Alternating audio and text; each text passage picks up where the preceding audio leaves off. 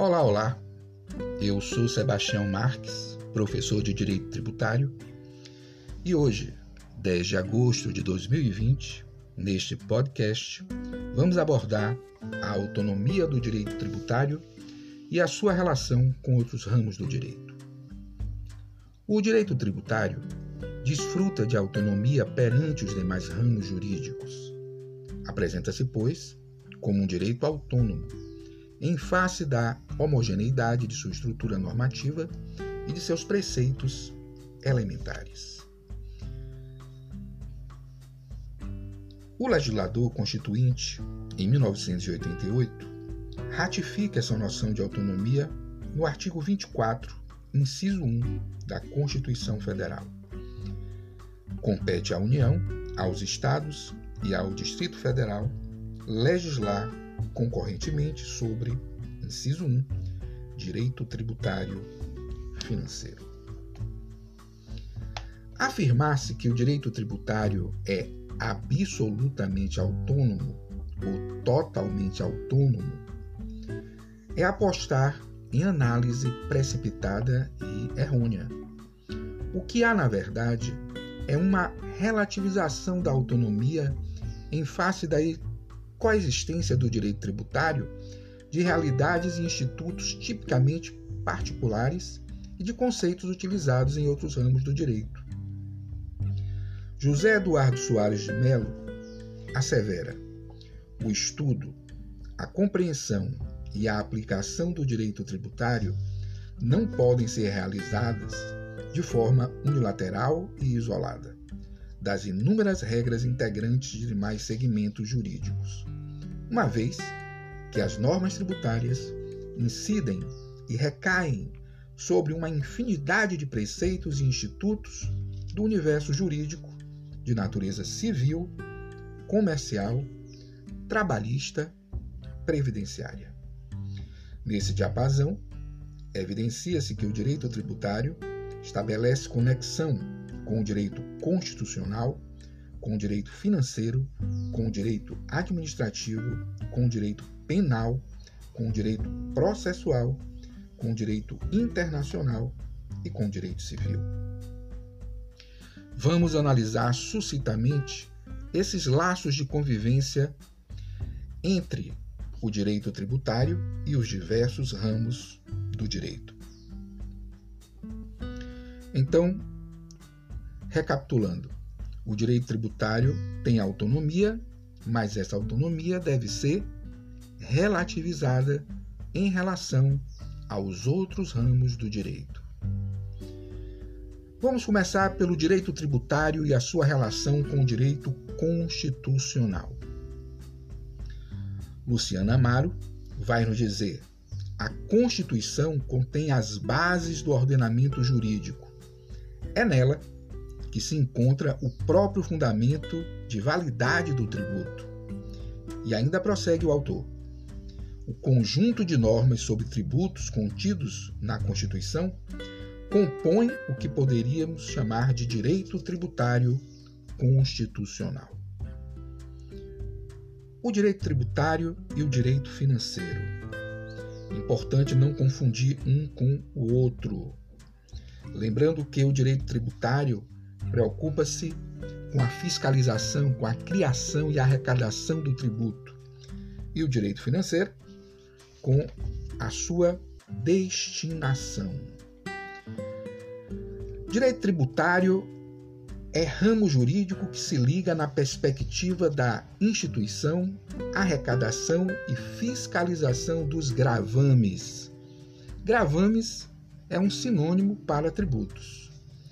Há certos episódios da cronologia tributária, nascimento, vida e morte do tributo. Aquilo que se distanciar de tais atividades não habitará o campo do direito tributário, ingressando no direito financeiro. Então, de fato, a destinação é elemento irrelevante para classificar juridicamente os tributos. Então, não confunda.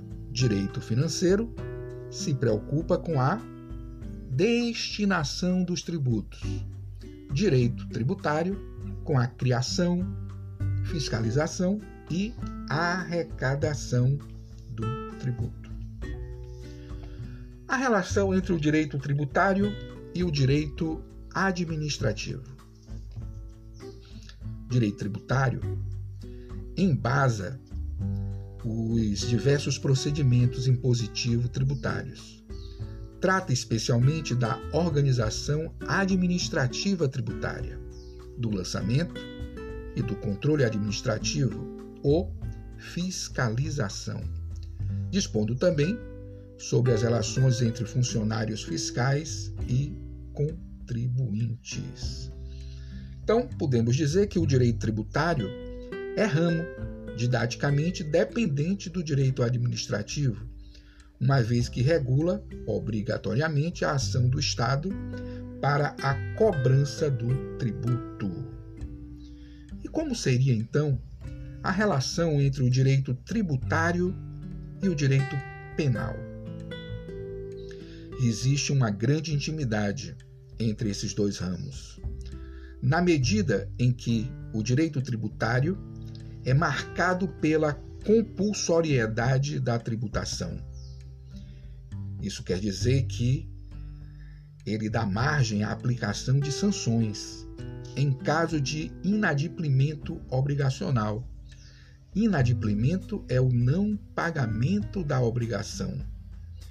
Caso ocorra isso, ocorre o que chamamos de infração tributária. Dela pode decorrer a multa, ou um regime especial de fiscalização, ou interdição, ou perdimento de bens à apreensão de coisas. Direito tributário e o direito processual. Torna-se fácil perceber a conexão dogmática entre o direito tributário e o direito processual na medida em que a tributação naturalmente abre-se para a resistência e esta para a composição de litígios no palco do contraditório e da ampla defesa. Para Rui Barbosa Nogueira, na tela judiciária, as ações fiscais são regidas pelo CPC, Código de Processo Civil. Na tela administrativa, existe uma regulamentação de procedimentos. Regulamentação essa que é inspirada e se harmoniza mesmo com muitos institutos do direito processual. É o direito processual que estipula as regras que nortearão o caminho procedimental da lide tributária, seja na seara do processo fiscal, seja na seara do processo judicial. Direito tributário e o direito internacional público. Há um forte laço comunicante entre essas duas áreas jurídicas em destaque. Uma vez imprescindível o devido tratamento a ser dado aos tratados e convenções internacionais, com o fito de inibir a bitributação internacional ao lado da inafastável necessidade de sistematização dos impostos aduaneiros perante suas implicações no plano econômico interno. Por fim, a relação entre o direito tributário e o direito civil. A íntima articulação entre essas searas jurídicas, principalmente no aspecto material do fato gerador, ligado aos conceitos de propriedade e transmissão de bens móveis e imóveis, de compra e venda de imóveis, de prestação de serviços, entre outros. Para Arada, o direito tributário tem conexões com o direito civil, no qual foi buscar várias de suas categorias jurídicas, muitas vezes vinculando a estrutura privada desses conceitos a estrutura do direito público. Bem, meus amigos, no Screencast nós vamos falar sobre as noções gerais do direito tributário. Você não pode esquecer de ler o nosso texto, já que ali vamos abordar os limites do poder de tributar do Estado e destacar também as receitas públicas. Por fim, não deixe de resolver as questões diagnósticas para que na aula ao vivo possamos conversar mais e nos aprofundarmos neste capítulo inicial do direito tributário. Aguardo vocês então. Um forte abraço.